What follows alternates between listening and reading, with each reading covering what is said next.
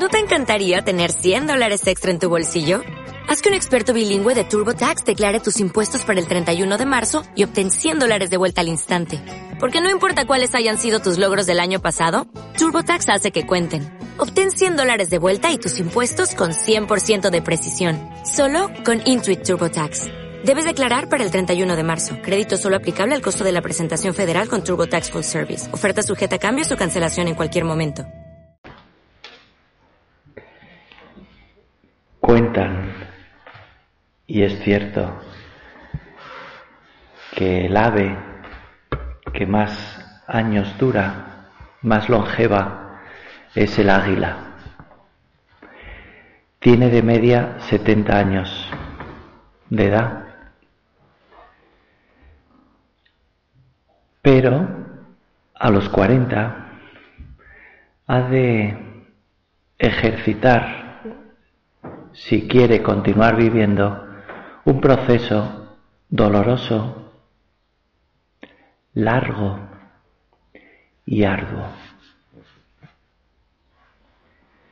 Sus alas están ya pesadas, sus plumas envejecidas, sus uñas de las garras muy largas y demasiado flexibles. Ya no puede agarrar a sus presas. El pico es demasiado curvo. Debe irse a lo alto de una montaña, a un nido junto a la pared, y allí comenzar ese proceso. Debe darse con el pico en la roca con fuerza, con decisión. Y ese pico se le rompe y debe esperar semanas a que le nazca uno nuevo. Luego debe hacer lo mismo con sus garras en la pared y con el pico arrancar lo que quede, hasta que le salen nuevas uñas, cortas y fuertes. Y con el pico se arranca las plumas y debe esperar a que le salgan otras. Es algo que está metido en su naturaleza, que lo hacen por instinto, para sobrevivir. Esa naturaleza sabia, que sin que nadie se lo haya dicho, se les ocurre a ellas mismas. Es un proceso que dura cinco meses, nada menos, 150 días que se dice pronto. 150 días dolorosos, sacrificados, abnegados. Pero vale la pena. Después, aquel águila vuelve a surcar los aires como nueva, distinta, con ilusión en esa última etapa de su vida. Treinta años más le quedan y no se sabe por qué lo intuye. Lo ha hecho para sobrevivir, para permanecer en la brega. Hay un pasaje del Evangelio que recuerda ese proceso de maduración. Porque quizá aquellos discípulos estaban un poco mimados, consentidos, infantiles, creídos. Eran aquellos de Maús para los católicos, Emaús tiene una resonancia especial. Nos habla de encuentro, de alegría, de conversión, de caminar con Jesús, de comunicar a otros la alegría. Nos habla de confianza, nos habla de esperanza. Unos discípulos, Cleofás y el otro, hundidos, desesperados, destrozados, desalentados, en shock, en auténtico shock, que iban discutiendo, peleándose entre ellos. Porque cuando nos alejamos de Cristo, acabamos así, susceptibles.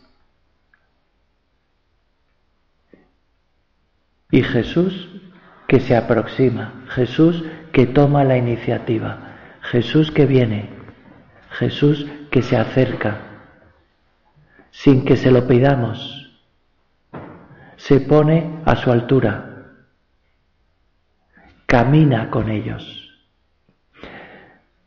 Emmaus en el Opus Dei tiene una resonancia especial.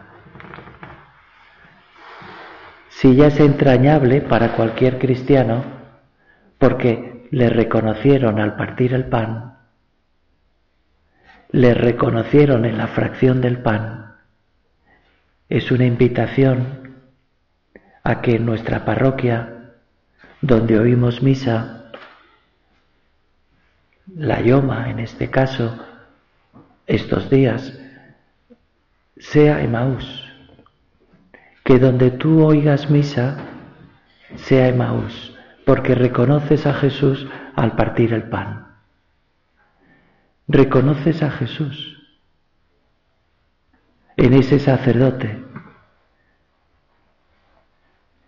que quizá dice la misa distraído o quizá dice la misa con mucha devoción. Quizá dice la misa muy rápido o quizá demasiado despacio o quizá demasiado rápido. Quizá no se le entiende, quizá no se lo prepara bien, la homilía. Pero si yo reconozco a Jesús en la misa, me volveré a mis quehaceres, a mi misión, con otro aire, con otro empuje, con otro ánimo. Le dicen cuando Jesús les pregunta, ¿de qué habláis? ¿De qué discutís? Pues lo que ha pasado estos días en Jerusalén. ¿El qué? Se hace el tonto, se hace el despistado. ¿Eres tú el único que no se ha enterado? ¿Cómo es posible? ¿Llevaría capucha? ¿O simplemente que iban tan enfrascados tan ensimismados que ni se fijaron. O porque Jesús quiere que no le reconozcan y que le confundamos con un caminante, con uno que pide de comer, si han pescado algo, un amanecer, un jardinero en el sepulcro, ¿Tú eres el único que no se ha enterado lo que ha pasado?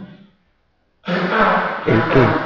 Lo de Jesús de Nazaret, que fue un profeta poderoso. Que fue un profeta poderoso. En obras y en palabras. Ante Dios y ante todo el pueblo. Lo decían convencidos ha pasado lo de Jesús de Nazaret, que fue un profeta poderoso, es decir, que podía muchísimo. Yo puedo afirmar eso. Para mí, Jesús ha supuesto algo así. Alguien poderoso que me transformó, que me cambió, que me hizo comprender que dio sentido, que, que me sentí querido. Ha sido ese encuentro con Cristo para mí algo así? ¿O lo de siempre? Hemos comido bien, hemos dormido, ha hecho un sol espléndido, hemos paseado por el jardín, he tenido paz, he visto que he de ser mejor. No, no, es que no es eso. Un encuentro personal con Jesús, que es un profeta, es algo más que un profeta poderoso, porque me cambia y nos cambia, me transforma y nos transforma me remueve y nos remueve. Mucho más, mucho más que cualquier otra cosa. No, hay gente que dice, contra la pornografía la religión no tiene nada que hacer. Contra el materialismo, el consumismo atroz de esta civilización occidental, no hay nada que hacer. El espíritu se ahoga, se muere.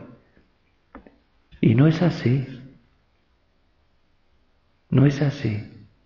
Da de comer a los hambrientos, da bebida a los sedientos, da vista a los ciegos, cura a los leprosos, a los cojos, a los paralíticos. Con un chasquido con una mirada. Dar risa a esas enfermedades, adicciones, egoísmos. Dar risa. Fue un profeta poderoso. En obras y de verdad. Hay una anécdota que se cuenta de mil modos y maneras, pero en definitiva es siempre la misma, porque está contrastada con la realidad. Un niño que a la salida del circo le pide a su padre ir a ver al elefante porque se ha quedado muy conmovido. Es una anécdota antigua, hoy día no hay elefantes en los circos. Está mal visto eso, animales enjaulados. El hecho es que le lleva y el chaval ve que está atado con una estaca, con un clavo ahí en el suelo, pero que da risa de un, un manotazo con su pata enorme, un pesa toneladas, con un giro brusco de cabeza, arranca ese, y pregunta, ¿qué, cómo es posible que no se escape? ¿Por qué? Y le explican que es que de pequeño le ataron así, era pequeño, era un bebé elefante, lo intentó mil veces, no pudo liberarse y ya ha ido creciendo, creciendo y ya no lo ha vuelto a intentar. Se cree que no puede, se cree que no es capaz, piensa que no hay nada que hacer, como tú, como tú y como yo. No podemos cambiar. Nos supera. Hay temas que nos desaniman y preferimos ni intentarlo. Como tú y como yo, como ese elefante. Señor, ¿a quién iríamos? Solo tú, solo tú. Tienes palabras de vida eterna. Solo tú. Nadie más que tú. ¿A quién iríamos? No a dónde, sino a quién. Solo tú.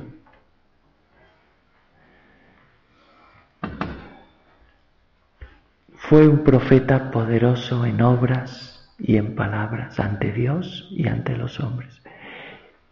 Y Jesús fue explicándoles en el camino cómo era preciso que sucediera todo aquello, cómo era preciso que ese proceso de maduración tenía que pasar por la cruz. Tenían que madurar en su fe. Tenían que convencerse que no dependía de las fuerzas humanas, tenían que pasar ese proceso de maduración y purificación. Y ellos sentían arder su corazón mientras les hablaba en el camino. Señor, hemos visto en el camino de estos días, hemos visto cómo se iluminaba nuestro corazón. Hemos estado como aquellos de Maús, entusiasmados, en algún momento, en la ermita, ante la Virgen, aquí en la bendición, aquí, en el cuarto, en la sala de estar, en la terraza, leyendo, mirando el paisaje, el atardecer. Igual que aquellos de Maús sintieron arder su corazón, yo lo he sentido también. Igual que aquellos que subieron al Tabor y vieron tu transfiguración, y a Elías y a Moisés, pues sintieron a lo que estaban llamados, al cielo, a esa renovación interior, a esa, a esa luz.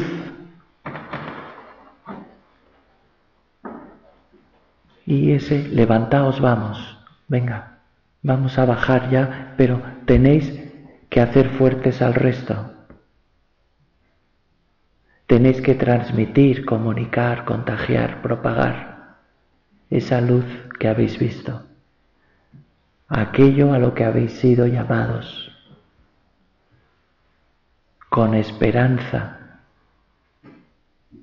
Para eso le llevó al tabor aquellos tres. Para ellos se manifestó en su gloria. Para darles fuerza, fuerza, fortaleza. Porque la crucifixión estaba próxima.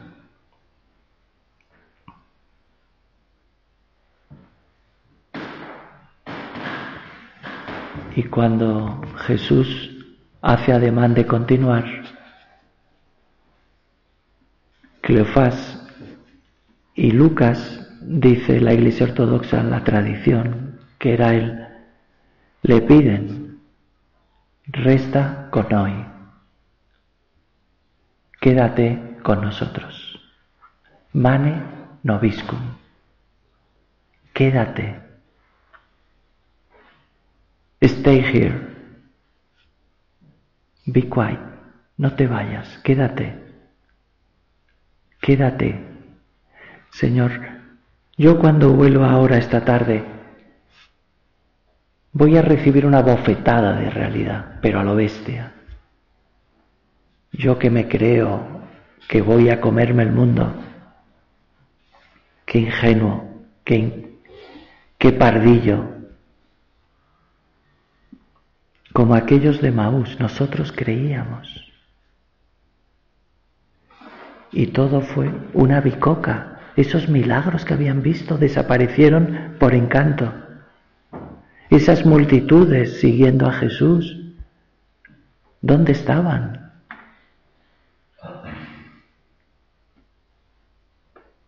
Tú y yo hemos de acordarnos de Maús. Quédate, quédate, quédate en mi pereza,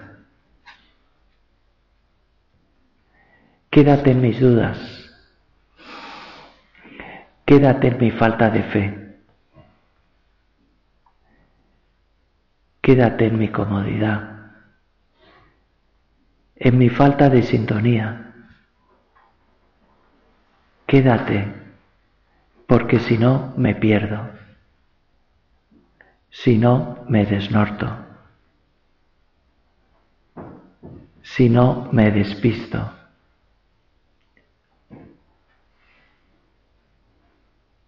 Porque pongo mi ilusión en cosas vanas, fatuas. Mane noviscum, mane noviscum. Le reconocieron al partir el pan, le pidieron que bendijera en la mesa y cayeron en la cuenta por las llagas, por lo que fuera, por el modo de hacerlo peculiar, tan suyo.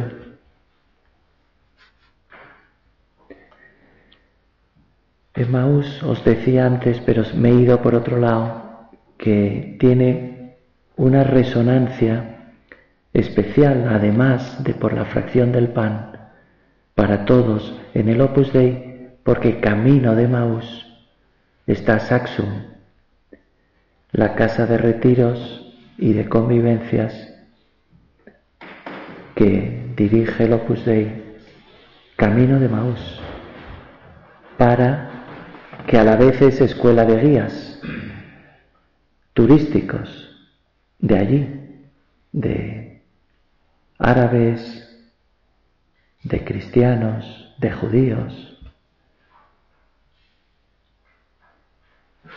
para que conozcan bien lo que van a mostrar a los peregrinos y a la vez para que se conozcan y se traten y se quieran entre ellos a base del roce diario de esas clases. Nos recuerda Saxum en el Opus Dei al Beato Álvaro, porque fue idea suya. Y Saxum es el nombre con el que le llamaba San José María.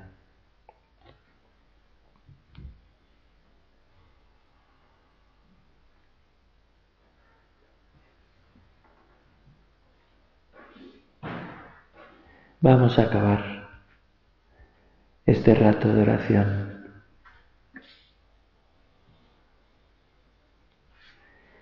Con un escrito de Juan Martínez Otero, quizá le conocéis. Tiene un libro que se llama Un elefante blanco, es profesor en Derecho.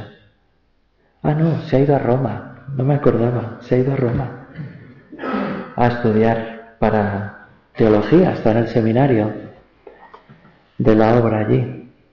Y tiene en ese libro titulado Un elefante blanco, que la portada y la contraportada la ha hecho Josean, este pintor mexicano que vive en Albalat.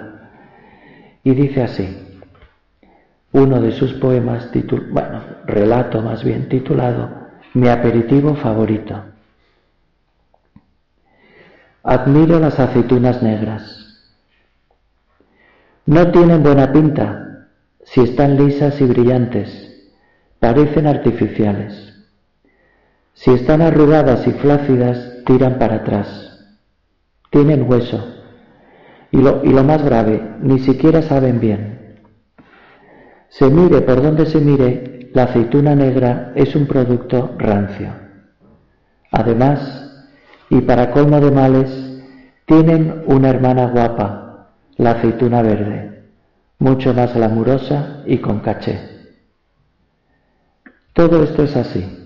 De hecho, y por mucho que la saquen en tres caminos, no conozco a nadie que vaya a un restaurante y pida unas olivitas negras de aperitivo. A nadie. Esto en el libro sale muchas cosas así. Dice aquí, por ejemplo, que la saquen en tres caminos, no conozco a nadie y no explica que son tres caminos. Si ha sido a Torre Ciudad, pues el bar más cercano a Torre Ciudad se llama Tres Caminos. Pero caramba, ahí están las tías, resistiendo, buscando alianzas extrañas, con anchoas en pizzas, con quesos italianos, de nombres importantes, en ensaladas de supermercado, con garbanzos para el humus, con pescados y pimientos rojos o lo que caiga. Si lo piensas despacio, realmente es de admirar. Teniendo todos los motivos del mundo para resignarse a una honrosa y silenciosa extinción, la aceituna negra sigue en la brecha, con la constancia y la humildad del antihéroe, sin alardes, pero sin rendición. Admiro las aceitunas negras. La próxima vez que vaya Tres Caminos y me saquen un platito de aceitunas negras muy arrugadas, para entretener la espera, en lugar de la mueca de protesta de quien hubiera preferido anacardos o panchitos, prometo mirar las aceitunas con una chispa de complicidad y un punto de admiración. Acabo de nombrarlas mi aperitivo favorito. Tú y yo, ojalá seamos como las aceitunas negras.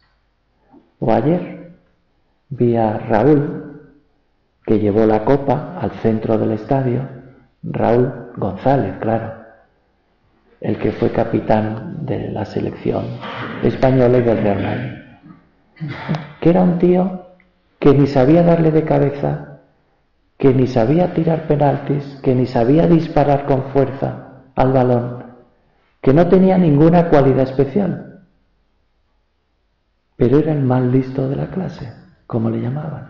Era un tío que metía goles. Nada elegante, no tenía estilo, pero el tío emburrullaba, emburrullaba y acababa metiendo el gol, sin unas cualidades especiales. Simplemente era que estaba ahí y luchaba. Ojalá seas como Raúl González, estés ahí en el área siempre, a por el gol. Ojalá seas como una aceituna negra. Que sí, no, no es una aceituna rellena, no.